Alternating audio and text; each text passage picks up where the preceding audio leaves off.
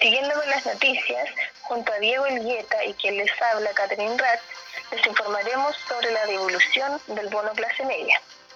Más de 400.000 personas son las que, de acuerdo a los datos del Servicio Impuesto Interno, deberán devolver el bono clase media que otorgó el gobierno, debido a que recibieron sin cumplir con los requisitos o bien falseando los datos ingresados en la solicitud.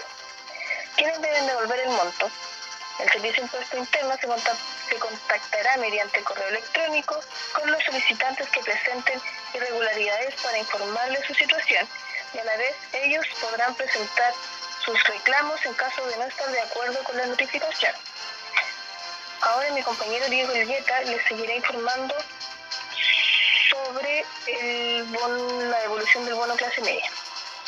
Bueno, para devolver el monto, lo que debemos hacer, primero vamos a tener que ingresar al sitio web de la Tesorería General de la República, luego ir a la pestaña que dice pagos, posteriormente debemos pinchar donde dice multa, patentes y otros, y luego vamos a ir donde dice declaración y pagos para la siguiente ilustración.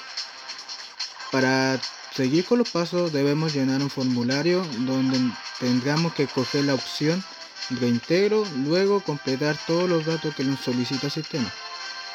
Igualmente debemos ingresar el monto que debemos devolver, que son los 500 mil pesos, luego pinchar el monto ingresar. Luego también tenemos que comprobar eh, el botón para pagar y luego posteriormente vamos a elegir la forma de pago.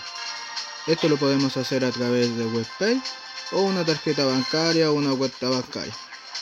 Y como para finalizar, la devolución tendrá plazo hasta el día 30 de noviembre. Para esto eh, hay que hacer todos los pasos que le demos a seguir. Y para la siguiente semana hablará eh, Viviana Garrido y Manuel Cabrera sobre el bono de protección de dueña de casa. Muchas gracias, que estén bien, hasta luego.